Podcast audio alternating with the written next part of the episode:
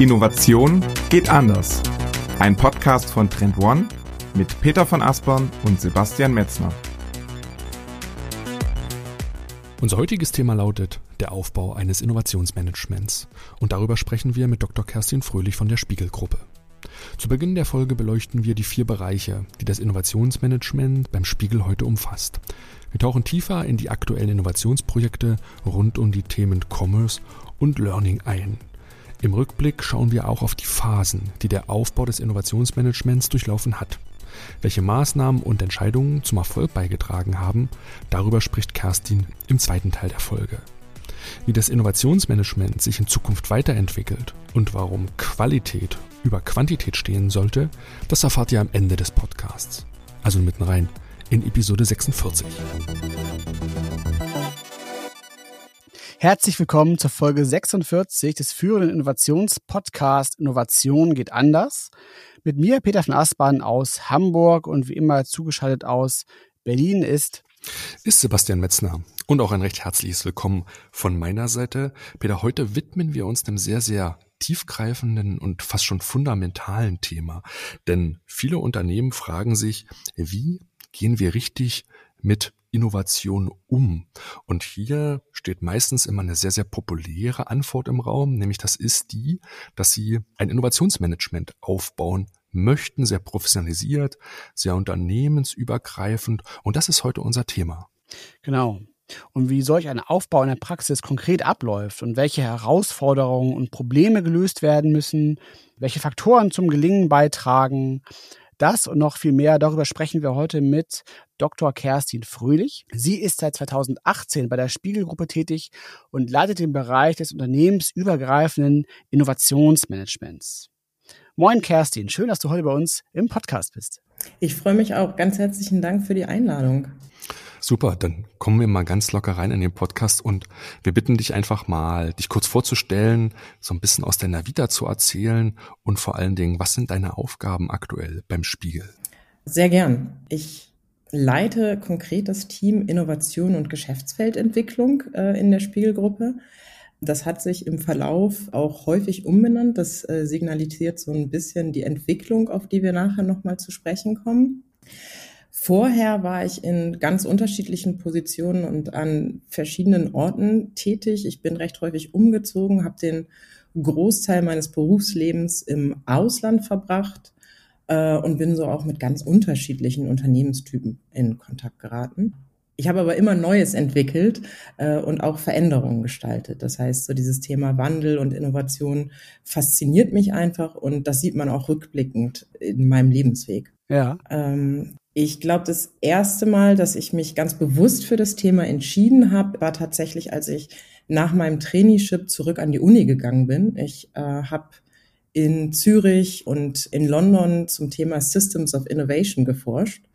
Also der Frage, welche systemischen Einflussfaktoren Innovationsfähigkeit und Innovativität in Unternehmen bedingen. Mhm. Das ist eine ganz coole Ergänzung zu dem Doing gewesen und hilft auch jetzt an der einen oder anderen Stelle einfach nochmal rauszugehen und zu schauen, was machen wir denn da überhaupt und warum machen wir das? Ja. Und was hat dich dann schlussendlich zum Spiegel geführt? Ähm, ja, ich bin relativ schnell wieder zurück in die Wirtschaft, war dann klassisch in der Unternehmensentwicklung, äh, so Corporate Development, M&A, Strategiethemen äh, in der RTL Group in Luxemburg also dieser internationalen Holding, bin dann da ins Vorstandsbüro gewechselt, habe die Chance gehabt, in einem digitalen Startup anschließend zu arbeiten in Vancouver. Mhm. mhm. Es war äh, so ein technologiebasiertes Content Network, äh, stark auf so Software as a Service konzentriert und da habe ich dann auch nochmal einen ganz anderen Blick auf die digitale Wirtschaft bekommen. Ne? Also Arbeitsweisen, Skalierbarkeit, Wachstum und eben auch diesen Clash der Kulturen. Innovation in einem Startup und Innovation in einem Konzern.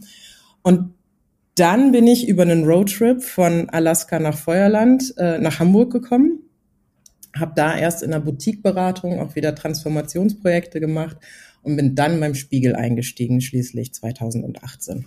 Okay. Aber nur mal jetzt mal äh, Anführungszeichen privat nachgefragt, weil du jetzt ja so viele Orte schon bereist hast und da auch gelebt und gearbeitet hast.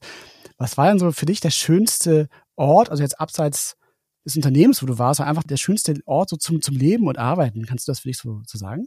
Ehrlich gesagt, die hatten alle was in der Situation für sich. Ja. So jetzt in der momentanen Situation würde ich sagen tatsächlich Vancouver, weil es einfach diese unglaubliche Mischung hat aus Bergen, Schnee, Snowboarden und dann aber auch ähm, diese Landschaft und die Tatsache, dass es in der Nähe des des Meers, also es liegt ja auch direkt am Meer. Das heißt, du hast da so ein bisschen das Beste aus allen Welten und Kanadier sind halt auch einfach sehr freundliche, offene Menschen.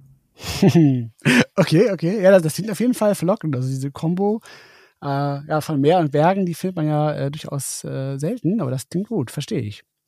Ähm, wir wollen ja heute in der Folge so ein bisschen beleuchten, ähm, den Kontrast zwischen äh, der gegenwärtigen Situation, also wie ihr heute im Innovationsmanagement aufgestellt seid und dann äh, dagegen stellen, wie der Weg dahin eigentlich war, weil das ist ja eigentlich meistens das sogar noch das Spannendere, wenn man ehrlich ist, ne? wie man eigentlich zu diesem Standpunkt äh, heute gekommen ist. Hm, von daher lass uns doch gerne mal einsteigen mit dem Status Quo und der, der ganz klassischen Frage, ähm, wie eigentlich bei dir so ein typischer Arbeitsalltag aussieht. Also womit beginnt er? Mit wem sprichst du so über den Tag? Habt ihr vielleicht auch irgendwelche Rituale, ähm, die äh, täglich stattfinden oder sich wöchentlich wiederholen, dass wir da einfach mal so einen konkreten Einblick bekommen als Startpunkt? Glücklicherweise ähm, gibt es diesen typischen Arbeitsalltag nicht. Das hört ihr, glaube ich, das hört ihr, glaube ich, jedes Mal, wenn ihr diese Frage stellt, oder? ähm, es ist natürlich so, dass wir jetzt in dieser hybriden oder beziehungsweise in der digitalen Situation, wir sind alle im Homeoffice, ähm, Routinen haben, damit das Team einfach zusammen bleibt und mhm. es halt keine Vereinzelung einfach stattfindet. Das heißt, wir starten jeden Morgen mit einem Check-in im Team. Die sind unterschiedlich thematisch. Ähm, aber das ist, glaube ich, eine so ein wichtiger Ankerpunkt, äh, an dem wir alle zusammenkommen. Es gibt klar Regeltermine, aber Innovationsmanagement und mein Arbeitsalltag ist halt von Projektarbeit an ganz, ganz vielen Stellen gekennzeichnet und auch von Projekten, die immer wieder neu sind äh, und so den Arbeitsalltag spannend machen. Mhm. Aber klar, viele Abstimmungstermine. Viele Abstimmungstermine. Vielleicht ganz kurz noch was zu dem Team sagen. Wie, wie groß seid ihr? Wer ist da so mit dir dabei? Wir sind in dem Kernteam, sind wir sechs Leute. Das sind, wenn ich Kernteam sage, dann meine ich diejenigen, die tatsächlich diesen Management-Aspekt von Innovationsmanagement machen.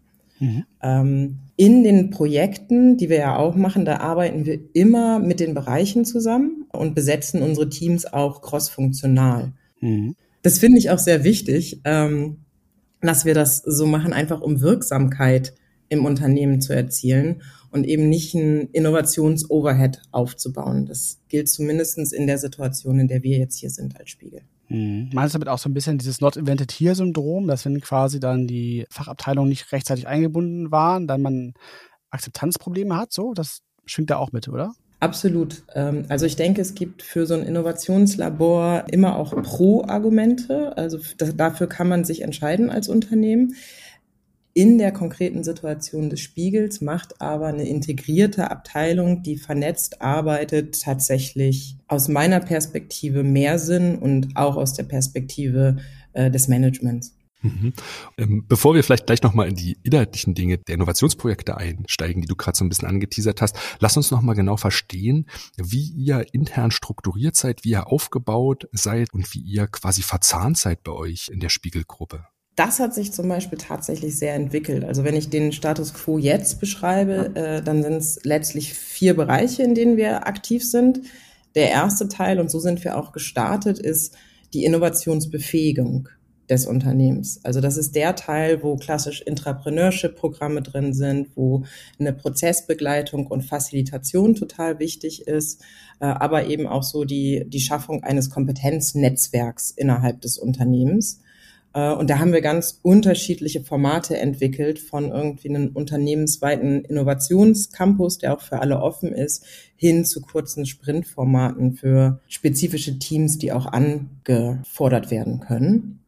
Dann haben wir so diesen Bereich Trend- und Marktanalysen, also ganz klar keine Innovation ohne eine Auseinandersetzung mit dem Außen oder auch dem Morgen haben einen Zukunftskompass etabliert, wo wir einfach Trends beobachten. Wir erarbeiten so Inspirationsfelder und Innovationsfelder. Und da geht es zum einen so um Tech-Geschichten, die so ein bisschen weiter weg sind. Also Cookies ist relativ nah, also die Abschaffung von Cookies ist was, was wir beobachtet haben, aber eben auch das Metaversum. Was bedeutet das denn tatsächlich für den Spiegel? Ist es ein Hype oder müssen wir uns da jetzt schon tiefer mit beschäftigen? Oder eben auch Location-Based Services. Also wie verändert sich Mediennutzung in dem Bereich? Aber wir machen auch mhm. sehr konkrete Themen, ne? also Commerce, äh, wie können wir da reingehen? Und dann haben wir halt diese Geschäftsfeldentwicklung.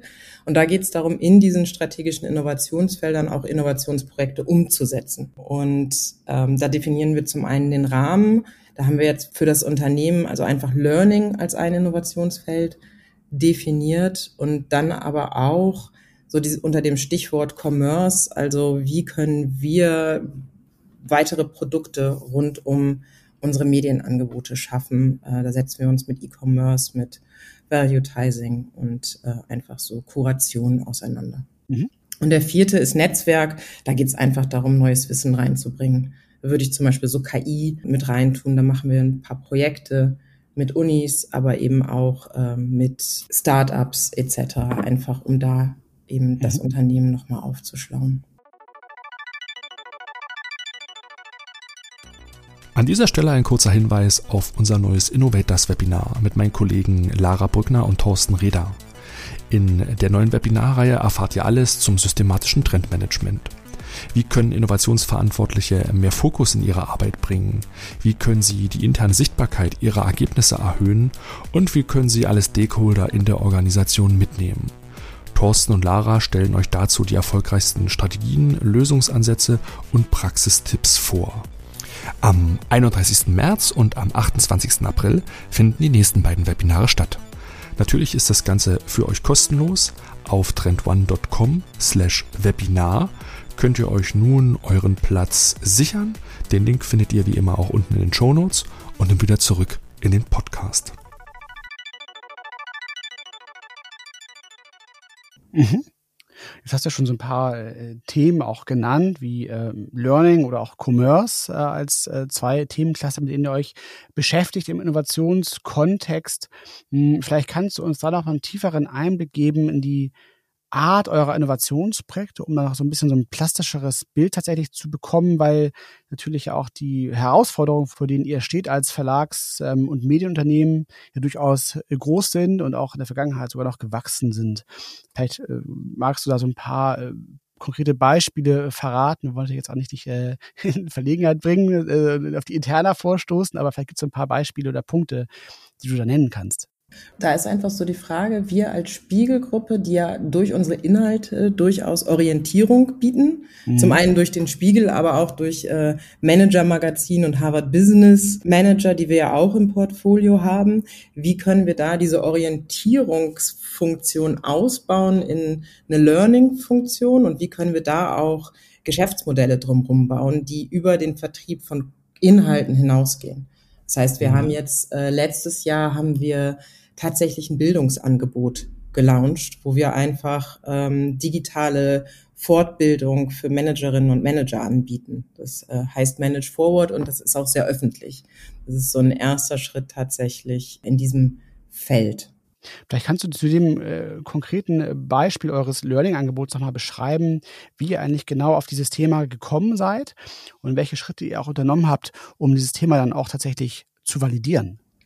Das ist tatsächlich Anfang Corona, nenne ich es jetzt mal, entstanden, weil wir da nochmal ganz neu überlegt haben, wie können wir denn jetzt reagieren in dieser Situation, wo gerade die Verkäufe an Einzelverkaufsstellen einfach nicht mehr möglich waren, faktisch, oder schwierig möglich waren. Mhm. Und zum Glück hat der Spiegel entschieden, dass er sich Innovationsfeldern deshalb erst richtig widmet und nicht gesagt, oh, jetzt machen wir mal alle Innovationsprojekte on hold, weil wir ja. nicht genau wissen, äh, was kommt denn da in Zukunft. Also ich glaube, mhm. das waren so in der Branche oder ich glaube auch äh, über die Medienbranche hinaus die beiden Reaktionen. Erstmal alles stoppen oder einfach jetzt erst recht. Und ich hatte halt einfach Glück oder der Spiegel hat die meines Erachtens sehr weise Entscheidung äh, getroffen, extra nochmal hinzugucken und zu schauen, wie können wir erlöswirksam Innovation voranzutreiben. Und natürlich ist eben diese Orientierungsfunktion, ähm, die wir haben als Medienunternehmen oder auch als Nachrichtenmedium, etwas, das in unserer DNA ist. Und da ist halt wirklich so die Frage, wie kommt man da weiter und wie kommt man da auch in angrenzende Geschäftsfelder und Innovationsfelder. Und da lag das eigentlich mehr oder weniger auf der Hand, auch mit dieser Veränderung der Fortbildung.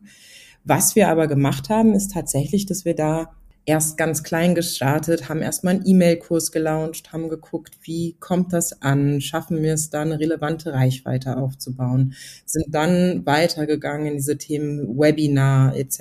und haben dann angefangen, einen Videokurs tatsächlich zu produzieren und innerhalb dieser ganzen Entwicklung immer stark darauf geachtet, was wollen denn unsere Nutzerinnen und Nutzer und wie können wir das dann für uns übersetzen, ähm, dass wir einen Nutzen davon haben, aber die Nutzerinnen und Nutzer eben auch. Hm.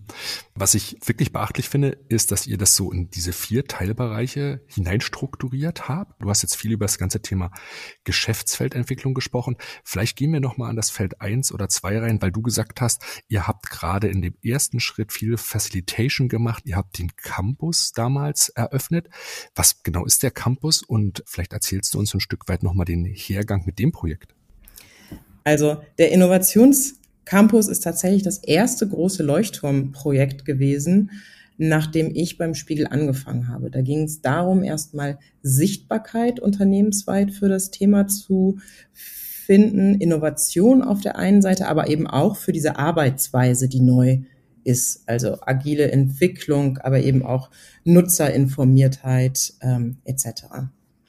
Der Innovationscampus selbst ist ein in Sprints aufgeteiltes Intrapreneurship-Programm wo sich jeder zu bewerben konnte zu einer ganz konkreten Fragestellung.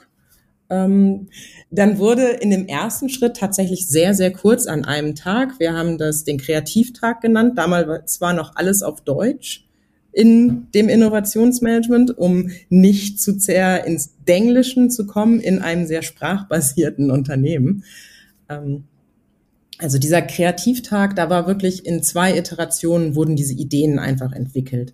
Das ist geendet mit einer Projektauswahl. Die sind dann in den zweiten Sprint gekommen, wo dann tatsächlich auch nochmal Nutzerinneninterviews geführt wurden und wo dann wirklich ein Prototyp auch entwickelt wurde, der getestet wurde ähm, entsprechend. Und dann sind aus diesen, das waren glaube ich sechs Projekte, drei Projekte weitergekommen in einen etwas längeren Sprint. Und ich bin ganz glücklich. Das eine Projekt äh, konnte tatsächlich externes Funding akquirieren. Und das zweite Projekt wurde dann bis zum MVP und einem wirklichen Markttest weiterentwickelt. Das mhm. ist dann leider nicht weitergegangen. Aber ich persönlich war sehr zufrieden damit. Mhm. Ähm, und vor allen Dingen war ich auch sehr zufrieden mit der, mit der Strahlkraft. Wir haben immer darauf geachtet, dass es zurück ins Unternehmen getragen wird und in Hinblick auf Kultur und Arbeitsweise weil für viele Mitarbeiter, wir haben immer crossfunktionale Teams aufgestellt. Also man musste sich als Einzelperson bewerben und konnte dann quasi in so ein Team kommen. Das mit das erste Mal war, dass sie diese Kollegen so kennengelernt haben. Ne? Hm. Also zwei Fliegen mit einer Klappe geschlagen. Die Sichtbarkeit, die du angesprochen hast, die habt ihr dadurch quasi bekommen unternehmensweit. Die haben wir dadurch bekommen. Ja, hat es tatsächlich nochmal eine Iteration gebraucht, um dann wirklich auch die ganz richtigen Leute da mitzunehmen ähm, also bei der zweiten Variante des Innovationscampus. Aber das hat auf jeden Fall funktioniert fast schon zu viel für meinen Bedarf, weil ich hatte mich ein wenig wie ein bunter Hund gefühlt. Es gibt ja diese alte Logik, ne, stay underground as long as you can bei so Innovationsprojekten. Die stellt man natürlich heute ein bisschen vom Kopf auf die Füße, weil es hat sein Positives und sein, sein Negatives. Das heißt, da konntet ihr schon an die Oberfläche kommen und die Leute dann auch quasi mitnehmen und Begeisterung auslösen. Das hat funktioniert, indem ich so ein bisschen in der Schilderung. Ne? Genau, also ich würde diesem Satz, ähm, ne, so dass man möglichst erstmal unterm Radar fliegen sollte, auch bei Innovationsprojekten total zustimmen, die einen ausschließlichen Entwicklungs- und inhaltlichen Fokus haben. Also wenn es darum geht, ein Produkt auch tatsächlich an den Markt zu bringen. Beim Campus war es tatsächlich so, dass eben diese Ziele Sichtbarkeit, Vernetzung im Unternehmen, Innovationskultur auch total wichtig waren für uns. Und das auch von Anfang an. Also für mich, das habe ich damals niemandem so richtig erzählt, ging es gar nicht so sehr um die Projekte. Da waren eher die Projekte der Nebeneffekt. Da ging es wirklich darum, diese Art zu arbeiten zu etablieren. Mhm. Das ist auch so ein kleiner Change-Prozess, ne, den man dann auch damit ein Stück weit anstößt. Ähm, und dieser Innovations- Tag, das ist dann so ein zyklisches Format, was ihr dann äh, in einem jährlichen Rhythmus dann auch jetzt äh, wiederholt. Ist das so richtig? Es ist so regelmäßig, unregelmäßig, wie wir es machen, weil mit 1200 äh, Vollzeitstellen, die es, glaube ich, im Spiegel gibt, ist kannst du es auch nicht jährlich machen. Also wir sind kein mhm. richtig großer Konzern und wir haben den zweiten dann, glaube ich, anderthalb Jahre später gemacht und das war auch ein ganz guter Zeitpunkt. Und da hatten wir halt die Iteration drin, dass wir nicht nur mit Jury gearbeitet haben als Rückkopplung zum Management, sondern dass wir mhm. zwei Leute aus dieser Jury rausgenommen haben und als Coaches zu den Projekten gegeben haben. Das war so ein bisschen dieser The Voice-Effekt. Das heißt, ähm, die beiden hatten halt ein Interesse daran, dass ihre äh, Innovationsteams auch gut nach vorne kommen und dann vielleicht auch über den Campus hinaus erfolgreich sind. Und was dann passiert ist, dass sie dann nicht nur an den Punkten in den Campus gekommen sind, wo wir sie eingeladen hatten, sondern dass sie dann auch einfach mal zwischendurch gekommen sind. Und das war natürlich so ein kleiner Herzmoment für uns. Und das hat dann auch dazu geführt, dass diese beiden uns als Innovationsmanagement an anderen Stellen in ihre Arbeit integriert haben. Also da nochmal einen ganz großen Schritt zur Akzeptanz nach vorne gemacht haben. Also auch so dieser, dieser Pull-Effekt dann entsteht, ne? dass man dann auch sozusagen aus den Teams heraus Nachfolge, Nachfrage an euch besteht. Das ist natürlich tatsächlich ein sehr großer Erfolg schon auch, den ihr da geschafft habt an der Stelle. Ähm, du hast es eben nochmal im, im, äh, in einem Nebensatz erwähnt, dass ihr auch in der zweiten Iteration äh, von eurem Innovationsformat es geschafft habt, noch besser sicherzustellen, dass auch die richtigen Personen daran teilnehmen. Und da würde ich gerne nochmal einhaken und dich fragen, wer sind denn so eigentlich eure wichtigsten internen Zielgruppen oder auch Stakeholder, mit denen ihr zusammenarbeitet und die ihr idealerweise erreichen müsst? Ja, in diesem Fall war es tatsächlich unternehmensübergreifend für die Teilnehmenden und da war mir immer wichtig, dass aus allen Bereichen jemand dabei ist. Ähm, das heißt, äh, auch die Bereiche, die vielleicht etwas schwieriger zugänglich wären, da haben wir dann extra Lobbying betrieben, dass dadurch wirklich sich auch Menschen bewerben äh, und von ihren ähm, Vorgesetzten dann entsprechend freigestellt werden für diese Phase. Weil das sind dann schon drei Monate insgesamt gewesen, wo man so mit zwei Tagen in der Woche dabei sein durfte, ähm, wenn man ganz bis zum Ende des Prozesses gekommen ist. Und das ist ja auch nicht nichts, wenn man da aus dem Tagesgeschäft rauskommt. Insgesamt sind wir jetzt dabei, auch noch stärker marktbezogene Projekte durchzuführen, was bedeutet, dass wir uns mit den Bereichen im Unternehmen ähm, stärker vernetzen, die eben diese Funktion auch haben. Also Produktentwicklung, Vertrieb, mhm. redaktionelle Entwicklung, Media etc. Das heißt, da ist schon eine Fokussierung jetzt auch ähm, geschehen. Wie sieht's bei euch mit der Verzahnung in Richtung Top-Management aus? An wen reportest du direkt? Wie müssen wir uns das so ein bisschen vorstellen? Weil Innovation und Wirksamkeit hängt natürlich auch immer ab mit einer guten Orientierung, die man aus dem Gesamtunternehmen erhält. Vielleicht kannst du uns über die Verzahnung zur Unternehmensführung noch ein bisschen mehr Einblick geben. Ähm, das Innovationsmanagement wurde tatsächlich als Stabstelle oder direkt der Geschäftsführung damals unterstellt. Das heißt, ich bin gekommen und habe an den Geschäftsführer berichtet. Inzwischen haben wir zwei Geschäftsführer und ich bin quasi gewechselt von dem einen zu dem anderen und der ist auch äh, für die gesamte Produktentwicklung zuständig. Das heißt, das hat natürlich auch was mit dieser Fokussierung zu tun. Ähm, es ist viel Dialog im Moment noch, aber der Spiegel beziehungsweise die Produktentwicklung ist gerade in einem Prozess, dass man da auch noch mal mehr Eigenverantwortung und mehr agile Arbeitsweisen auch in der gesamten Produktentwicklung einführt. Und da sind wir im Moment dabei, unseren Platz zu finden. Also wie viel Verzahnung ist wichtig und wie viel vielleicht Meta-Aufgaben oder Extra-Locken sind notwendig ähm, auf einer anderen Ebene. Mhm. Das findet sich gerade und das ist ein total spannender Prozess, weil da eben auch in der inkrementellen Produktentwicklung oder in der Weiterentwicklung unserer bestehenden Hauptprodukte eben diese Arbeitsweise immer stärker eingeführt wird. Du hast es eben auch nochmal erwähnt, dass auch äh, Fokus für euch extrem wichtig ist, ne? um, um diesen, diesen ganzen Opportunitäten, die sich da wahrscheinlich auch äh, lassen, dann auch ja sich nicht zu verrennen ähm, und die Kräfte zu bündeln. Arbeitet ihr da an der Stelle auch mit Innovationsfeldern, dass ihr also so ein Set habt an fest definierten Themenbereichen, auf die ihr dann sozusagen eure Arbeit fokussiert? Absolut. Also das sind eben diese Bereiche, die ich am Anfang genannt hatte, so mit Commerce und Learning, jetzt als die, wo wir tatsächlich umsetzen. Wir haben dann tatsächlich noch diesen Bereich, den wir Geschäftsfeldentwicklung mehr oder weniger. Mhm. Ne? Und wir haben dann den Bereich, der so ein bisschen vorgelagert ist, den wir Innovationsfelder nennen. Das sind die, die wir jetzt wirklich durchanalysieren und wo wir schauen, müssen wir aktiv werden, müssen wir beobachten oder können wir das erstmal von unserem Tisch entfernen. Ähm, und dann haben wir noch einen Bereich, den wir Inspirationsfelder nennen. Das sind die, die wirklich so ein bisschen mehr in der Zukunft sind. Das ist, da geben wir einfach Impulse und betrachten sie tatsächlich eher so ein bisschen lose, ähm, weil wir da eben auch nicht so viel Energie reinstecken wollen ähm, und in eine Richtung laufen wollen, die noch nicht relevant für uns ist. Aber dem Ganzen steht natürlich ein Prozess vorneweg, um dies einzuordnen.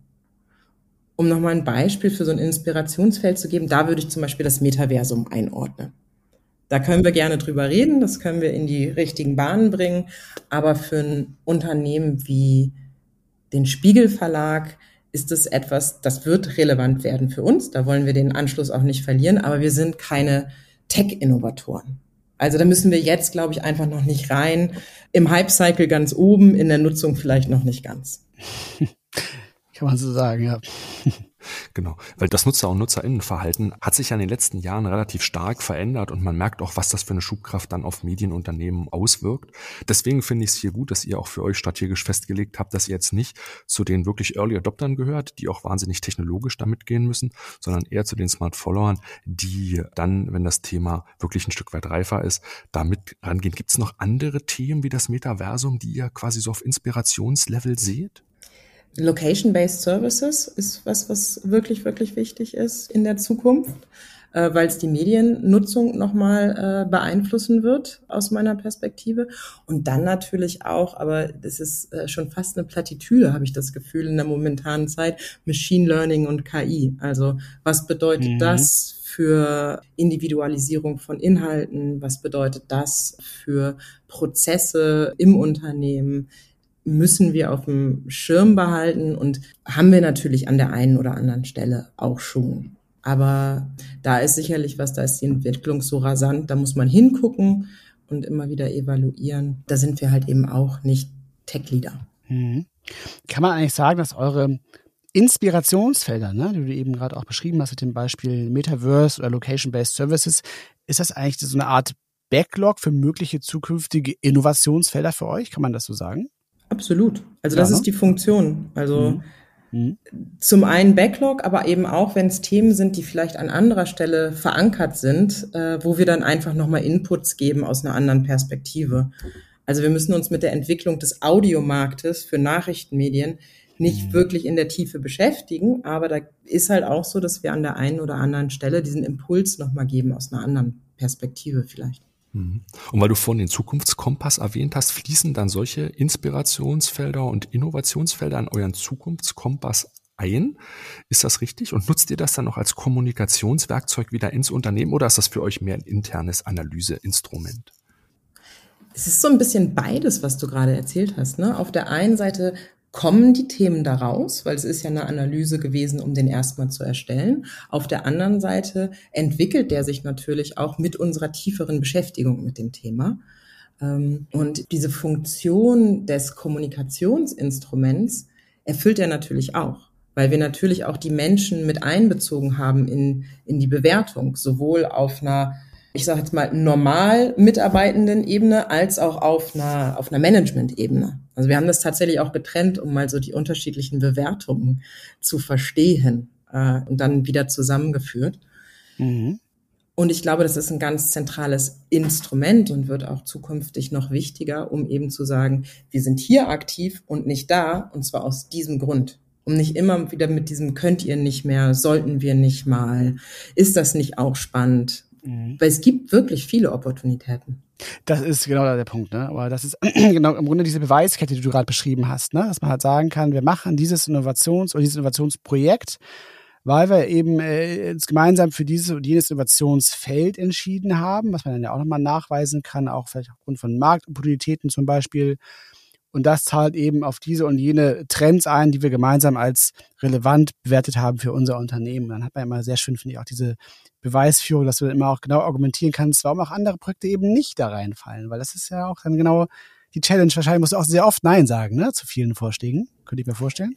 Das ist tatsächlich ein Sortierungsprozess, der auch immer mhm. mehr, mehr stattfindet. Ich finde es aber auch wichtig, dass, dass man es auch als Diskursplattform mhm. sieht oder als mhm. Diskursinstrument. Also eine Beweiskette, sicherlich total wichtig, aber eben auch diese, was wollen wir denn überhaupt? Weil wenn sich die Umwelt verändert, dann muss man da auch immer wieder zurückkommen und äh, sprechen, haben wir die richtigen Prioritäten? Vielleicht nicht wöchentlich, aber so alle halbe Jahr, einmal im Jahr sollte man zumindestens noch mal einen Blick drauf werfen. Hm. Und nochmal ganz offen gefragt, habt ihr in der Zwischenzeit dann auch schon Innovationsziele, wie man sie so klassisch kennt oder vielleicht aus einem agilen Setting her? Gibt es sowas, nach den Dingen ihr auch euch selber challenged oder die euch auch zum Teil vorgegeben werden? Also wir hatten ja gerade schon über Wirksamkeit gesprochen und ähm, mir ist es von Anfang an total wichtig gewesen, dass wir eben kein Innovationstheater spielen. Ähm, und aus dem Grund ist es tatsächlich so, dass wir uns selber auch klare Ziele geben. Dass es aber dann bei den Projekten, die schon marktorientiert sind, natürlich auch ganz klassische output-orientierte Faktoren gibt, an denen wir gemessen werden. Also Kundenzufriedenheit, äh, Erlöse, alles, was eben in diesen wirklich sehr betriebswirtschaftlichen Aspekt reingehört. Wenn man sich diesen Bereich Facilitation anschaut, dann sind wir auch auf einer Input-Indikatoren oder auf einer Prozessindikatoren-Ebene. Heißt, wie viele Menschen wollen denn an so einem Programm teilnehmen? Daran kann man ja relativ gut Innovationsklima, Innovationskultur messen. Sind es mehr oder weniger beim, als beim letzten Mal? Ähm, wie funktioniert der Prozess? Wie kommen die Teams durch den Prozess? Ähm, wie sehr werden die Methoden akzeptiert? Das ist dann eher so ein Prozessindikator für uns. Und da kann man natürlich auch Output messen, einfach Zufriedenheit, Projekte, wie viele kommen da raus, wie viele werden weitergemacht. Da würde ich aber zum Beispiel diesen Output-Indikator ein bisschen sanfter sehen, ne? weil es eben um Kultur und Learning etc. geht. Definitiv. Diese soften Faktoren sind wie so immer ein Stück weit schwieriger zu messen, ne, wenn man von so einer harten Messbarkeitslogik ausgeht. Aber vielerlei Hinsicht sind ja Ziele auch ehrlich gesagt so eine Art Learning-Tool, ne, dass man immer wieder versteht, was sind eigentlich unsere Top-Prioritäten, auf welchen arbeiten wir, wie messen wir das und wie haben wir das geschafft, warum haben wir das geschafft und diese Lernergebnisse daraus sind ja eigentlich die wertvollen, gerade so im Innovationsbereich. Absolut. Man sollte auch das, was man predigt, selber machen. Also dieses iterative Lernen, Ausbauen, Schritt für Schritt. Das sind ja Dinge, die wir in Innovationsprojekten immer machen würden, auch immer sagen würden, dass es total wichtig ist. Und ehrlich gesagt ist das auch mein Blick auf Innovationsmanagement. Und an dieser Stelle ein ganz kurzer Hinweis in eigener Sache, denn wir bei Trend One suchen neue Kolleginnen und Kollegen für unser Team, weil wir sind wirklich hier eine ganz große Familie, die mit ganz viel Herzblut daran arbeitet, die Innovationskraft unserer Kunden und unserer Partner zu verbessern. Auf trendone.com slash Karriere haben wir für euch einmal zusammengefasst, wen wir alles suchen und ganz besonders hervorheben möchte ich die Jobs, bei denen wir mit unseren großen Kunden gemeinsam an der Zukunft arbeiten. Von den großen Corporates wie BMW und DM über die Traditionsunternehmen wie Miele bis hin zu den Hidden Champions wie Stiel sind wir mit ganz, ganz vielen innovativen Unternehmen im ganz engen Austausch. Konkret suchen wir Innovation Consultants, Trendanalysten, Projektmanager und ganz viele andere Dinge mehr. Am besten ihr schaut auf trendone.com slash karriere. Dort könnt ihr auch mit meiner lieben Kollegin Nelly Schwarz sprechen. Wir freuen uns auf euch.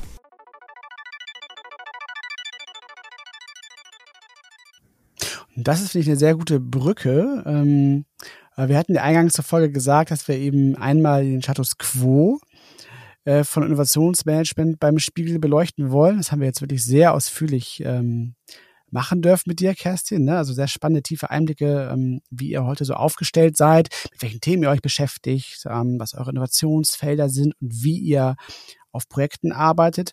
Und ähm, weil das aber eben tatsächlich wahrscheinlich auch ein iterativer Prozess gewesen ist, dahin zu kommen, wo ihr heute steht, ähm, hatten wir uns ja vorgenommen, mit dir nochmal so diese Reise nachzuvollziehen, wie du eigentlich damals als du gestartet warst? Ähm, also was hast du da vorgefunden? Was war so die Anfangsphase?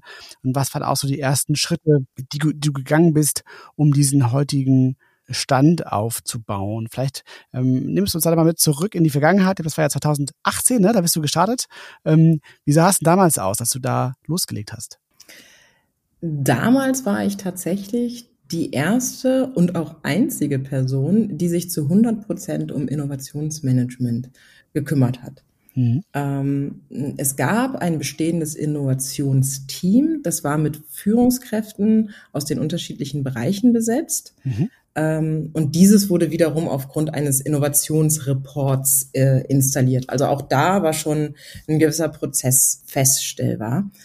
Dieses Innovationsteam, wie gesagt, alles Führungskräfte aus den unterschiedlichen Bereichen, hat aber recht schnell festgestellt, dass man Innovation eben nicht einfach so macht oder auch nebenbei macht und haben dann dafür gesorgt, dass eben diese Stelle geschaffen wird. Und das war, glaube ich, so, so der erste Schritt Richtung Professionalisierung des Innovationsmanagements. Mhm. Und dann warst du ein Stück weit Einzelkämpfer in der Situation und hast als erstes dann was erstmal gemacht, um dir erstmal so die Eindrücke zu vermitteln, woran bin ich hier eigentlich, was ist der Status quo, wie war diese, diese Einzelkämpferzeit oder war's oder bist du gleich zu einem kleineren Team dann gekommen? Ich war Einzelkämpferin, wobei das nicht ganz stimmt. Ich hatte ja dieses Innovationsteam, ähm, das schon bestand, ähm, als Rückhalt. Mhm. Und die haben auch ziemlich gut dafür gesorgt, dass ich in die unterschiedlichen Bereiche einmal reingucken konnte und äh, verstehen konnte, wie sie arbeiten und was da äh, die Ziele sind. Ähm, ich habe am Anfang einfach wirklich sehr, sehr viel gesprochen, geforscht, wie sind alte Entwicklungsprojekte abgelaufen, ähm, wer hat das gemacht, wie ist es passiert, was waren die Gründe, warum sie erfolgreich waren oder warum sie eben gescheitert sind vielleicht auch. Also das, das war so eine kleine Forschungsreise. Und was das Team auch gemacht hatte, ist, dass sie einen Ideenwettbewerb, einen klassischen, äh, ins Leben gerufen haben. Und daraus sind auch tatsächlich noch zwei Projekte da gewesen. Aber es gab auch so ein bisschen so ein Pipeline-Problem. Also was machen wir denn inhaltlich als nächstes? Ähm, weil auch da wieder, ne, das Spiegel ist nicht riesig, es ist ein mittelständisches Unternehmen. Wenn man da einmal Ideen einsammelt, dann kann man das ein halbes Jahr später nicht wieder machen. Und aus all diesen Faktoren ist dann eben dieser Fokus erstmal auf Sichtbarkeit, Pipeline auch und ähm, Kultur gekommen. Aber hattest du am Anfang einen Auftrag? Hattest du ein klares so Ziel oder warst du eher in der Situation, dass du dir das selbstverantwortlich gestellt und gesucht hast? Es ist schon so, dass äh, erstmal diese Strukturen schaffen und Ziele festlegen ein großer Teil ähm, der Anfangsphase waren. Also ohne den Kolleginnen und Kollegen zu nahe treten zu wollen, ich bin eingestiegen zu einer Zeit, wo zwar erkannt wurde, dass Innovation und wichtig ist und dass es mehr Power auf dem Thema braucht, aber was das genau ist und was Innovationsmanagement bedeutet und wie Innovationsmanagement wirksam war mhm. oder wirksam werden kann, und welche Maßnahmen auch im Fall des Spiegels vielleicht als erstes oder ähm, kommen sollten, das war noch nicht ausreichend oder das war noch nicht definiert. Ja.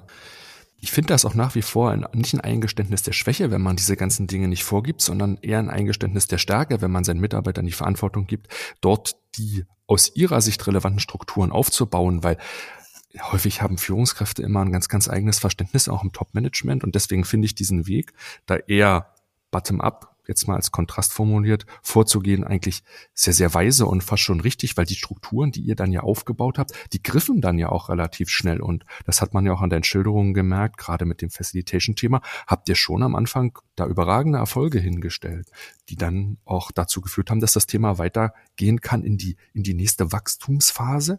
Was kam dann nach dieser Einzelkämpferinnenphase mit dem Support aus dem Management? Wie, wie ist das, hat sich das dann weiterentwickelt für dich? Ich habe die Herausforderung ja auch ganz gern angenommen. Ne? Also ähm, ich arbeite gern gestaltend. Äh, ich glaube, deswegen bin ich auch in diesem Bereich. Und nach dieser Phrase der Struktur und dieser Sichtbarkeit und des Campuses hatte ich natürlich dann die Position, dass ich äh, glücklicherweise eine zweite Mitarbeiterin genehmigt bekommen habe. Ähm, Und das war sicherlich nochmal noch mal ein Durchbruch. Ne? Also einfach, dass erkannt wurde, es ist auch keine One-Woman-Show, ähm, sondern, sondern da kann und muss auch noch mehr Power auf das Thema. Ähm, und es gab natürlich immer wieder dann solche Momente, ähm, so Akzelerationsmomente, würde ich sie jetzt mhm. fast nennen. Weil ich habe natürlich im Vorfeld dieses Podcasts ähm, auch nochmal drüber nachgedacht, was waren denn so die Momente? Und für mich ist es echt so eine Kombination aus kleinen Schritten, die sehr graduell irgendwie stattgefunden haben, ja. mit eben diesen Akzelerationsmomenten. Und diese Akzelerationsmomente wären auch nicht, hätten auch nicht stattgefunden, wenn vorher nicht diese kleinen Schritte gegangen wären. Also haben wir ein paar Beispiele, also dass man das bisschen nachvollziehen kann. Also das erste ist natürlich das, was ich gerade schon genannt habe. Ne? Also diese Sichtbarkeit erzeugen durch den Innovationscampus, äh, mhm. auch aufzuzeigen, was, was da rauskommen kann, dass es aber eben auch viel Arbeit ist. Ja. Ähm, dann eine zweite Mitarbeiterin einzustellen.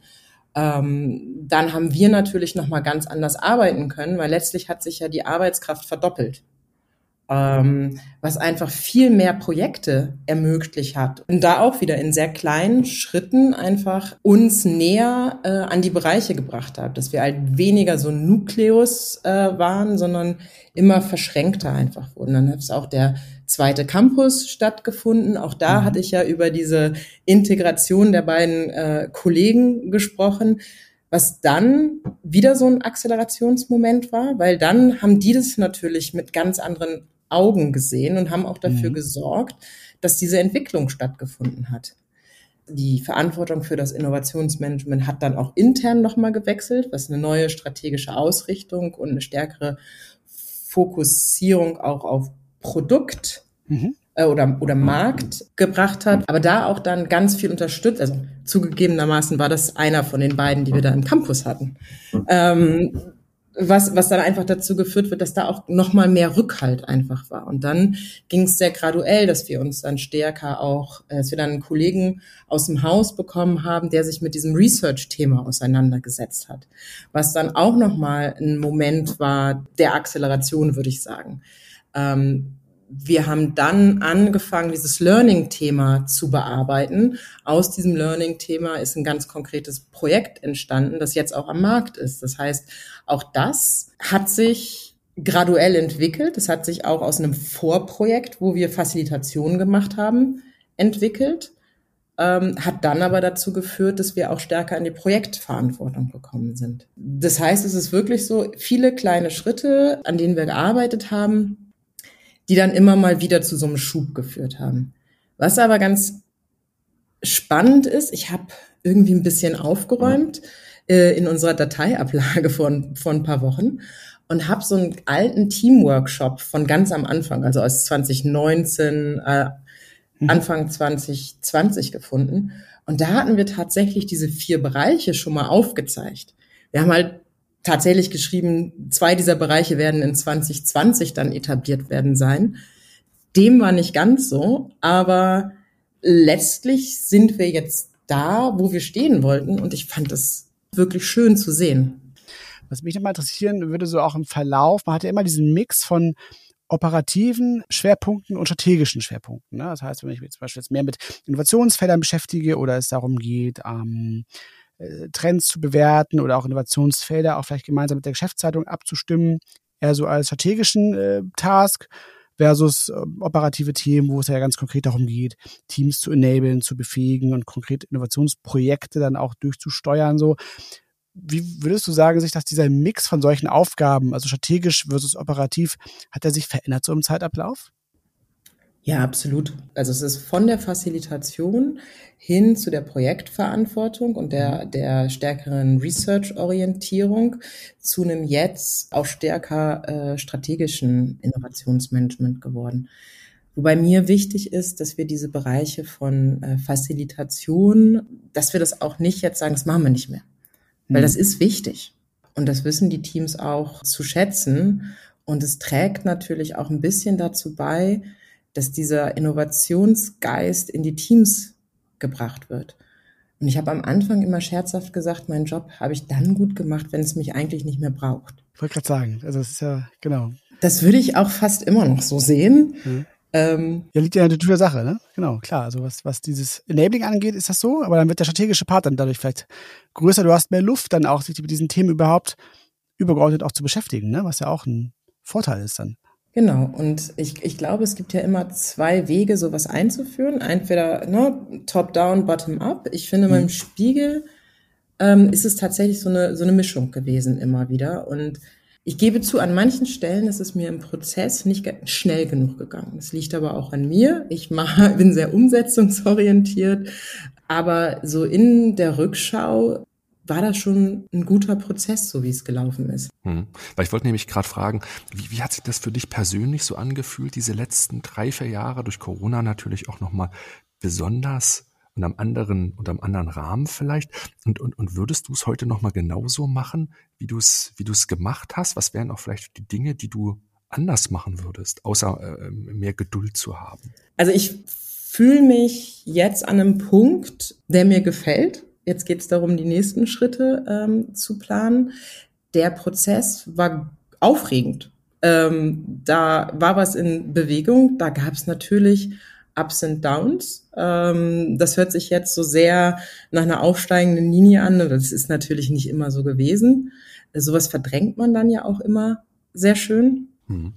Ich bin aber auch total, also die inhaltlichen Folgen mal hingestellt. Ich bin total glücklich darüber, wie sich das Team entwickelt hat und wie wir zusammengekommen sind und wie diese unterschiedlichen Kompetenzen auch ausgebaut wurden und wie die Mitarbeitenden diese Entwicklung auch, auch mitgegangen sind. Das ist was, was mir persönlich auch wirklich wichtig ist. Ja. Und weil du es gerade schon so ein bisschen angedeutet hast, wohin geht die Reise jetzt für euch? Ihr seid sechs Personen. Welche Schritte liegen vor euch in der Zukunft? Das ist natürlich eine große Frage. Ich glaube, in den nächsten paar Monaten konzentrieren wir uns äh, einfach mal darauf, diese Innovations- oder Geschäftsfelder nochmal inhaltlich so aufzusetzen, dass da eine klare Roadmap ist, ähm, dass wir da auch so ein bisschen Ruhe reinbringen und dann kann man sich ja immer so dem nächsten Thema widmen. Ähm, wir werden noch stärker, glaube ich, auch noch äh, in den Bereich von Tech reingehen. Ähm, das ist was, was für mich einfach eine logische Entwicklung ist, da eben die eben besprochenen äh, Inspirationsfeldern nochmal näher an uns ranzuholen.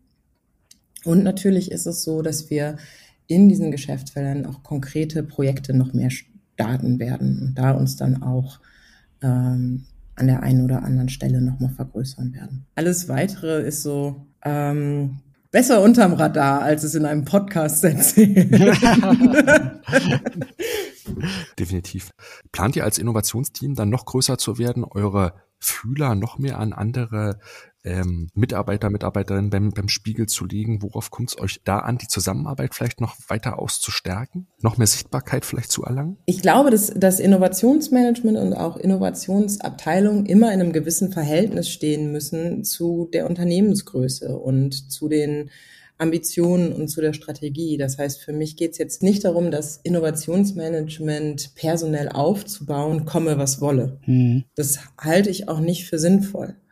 Ähm, dann kommt man wieder in so einen Aspekt von, wie wirksam sind wir mit den Menschen, die wir haben. Und ich hatte zwischendurch mal diesen Begriff Innovationstheater erwähnt. Das mhm. ist wirklich was, äh, davor möchte ich mich hüten. Also will ich ganz weit weg von bleiben, weil das ist, glaube ich, eine der größten Fallen, die es gibt für Innovationsmanagement oder Innovationsbereiche insgesamt in Unternehmen. Mhm. Denn ihr habt aus meiner Sicht so ein bisschen wie so ein, das hast du gerade auch nochmal deutlich gemacht, so, ein, so einen gewissen Impact, ne, Wirksamkeit, darauf kommt es euch an, da die Schlagzahl zu haben und da wirklich die Dinge zu innovieren, zu entwickeln, die auch nachhaltigen Erfolg für euch als, als Spiegel haben. Und das ist häufig nicht in der Größe, sondern vielleicht eher dann in der Qualität eine Frage, die ihr dann für euch im Innovationsmanagement so einschlagt, ne? Dem würde ich so zustimmen. Also lieber, lieber ausgewählte, wichtige Projekte gut zu machen, als viele unterschiedliche Projekte zu machen, wo man vielleicht nicht den Fokus so drauf legen kann und die dadurch vielleicht auch nicht den Qualitätsanspruch haben, den ich an meine Projekte hätte. Mhm. Mich würde mal zum Abschluss interessieren, ähm, wenn ich mir jetzt vorstellen würde, ich wäre jetzt ein Mitarbeitender beim äh, Spiegel, produktiv irgendwo unterwegs als Redakteur zum Beispiel. Was wären dann so aus, aus der Perspektive einer solchen Person die Touchpoints, aus denen heraus sich jetzt das Innovationsteam so wahrnehmen würde? Weil du hast ja schon erzählt von diesem Innovationstag, so als ein Beispiel, den würde ich ja vermutlich mitbekommen. Ne? Ähm, Gibt es dann auch so auf der digitalen Ebene infrastrukturell ähm, Touchpoints, wo ich euch dann so wahrnehmen würde? Klar, wir haben, wir haben ja ein Intranet beim Spiegel und da sind wir auch schon aktiv. Mhm. Wir haben auch ein Newsletter, wo wir einfach wichtige News kuratieren äh, und uns thematisch zwei, drei Aspekten widmen, die wir im Unternehmen ähm, verteilen. Den publizieren wir aber eben auch im Intranet. Ähm, diese Programme, die du angesprochen hast, sind natürlich Dinge, die wir unternehmensweit immer kommuniziert haben, da auch viel ähm, Arbeit, einfach in die Teams direkt zu gehen und eben nicht nur über so ein, so ein Intranet zu arbeiten. Da muss man ja auch erklären und Überzeugungsarbeit sicherlich auch da an der einen oder anderen äh, Stelle leisten. Wir versuchen auch bei all diesen Projekten immer Interviews vorzuschalten. Und wir sind gerade dabei, das Konzept zu entwickeln für so ein Innovationsnetzwerk, so ein Train Und da schalten wir Interviews mit relevanten Stakeholdern vor. Also was erwartet ihr euch davon? Mhm. Ähm, mhm. Wie arbeitet ihr jetzt? Wie kann man das integrieren? Welche Inhalte braucht ihr etc. Ähm, Stakeholder nicht nur im Sinne von Management, sondern eben auch im Sinne von den Leuten, die dann in diesem Programm sein könnten oder ähm, diese Unterstützung von uns bisher immer bekommen haben. Das heißt, auch da wieder so ein bisschen, wir arbeiten an unserer eigenen Abschaffung. Ähm, ähm, aber so kommen die Leute tatsächlich mit uns in Kontakt. Wir sind aber auch immer, immer offen, angesprochen zu werden und wir freuen uns sehr darüber, dass wir inzwischen auch aus dem redaktionellen Bereich an der einen oder anderen Stelle angefragt werden. Mhm. Und falls es irgendwer aus dem Spiegel hier gerade hört, ähm, kommt zu uns. Wir haben immer ein offenes Ohr und wir schauen, wie wir euch unterstützen können. Sehr gut, das war dann mal hier der, der, der Aufruf an alle Mitarbeitenden. Ähm, aber du hast es mehrfach schon gesagt, dass ihr daran arbeitet, euch äh, abzuschaffen. Ähm, ich glaube, damit wirst du keinen Erfolg haben. Ich glaube, das wird äh, äh, so weitergehen, weil ihr seid ja sehr gut unterwegs, ähm, äh, was das angeht. Aber ich habe schon verstanden, dass euer Ziel schon ist, im Grunde diese Innovations-DNA so ein Stück weit auch wirklich in, in, die Teams einzupflanzen und dann da auch wirklich diese, diese Umsetzungsskills im Grunde dann auch wirklich selbst in diesen Teams direkt vorzuhalten, so, ne? Also so habe ich die verstanden.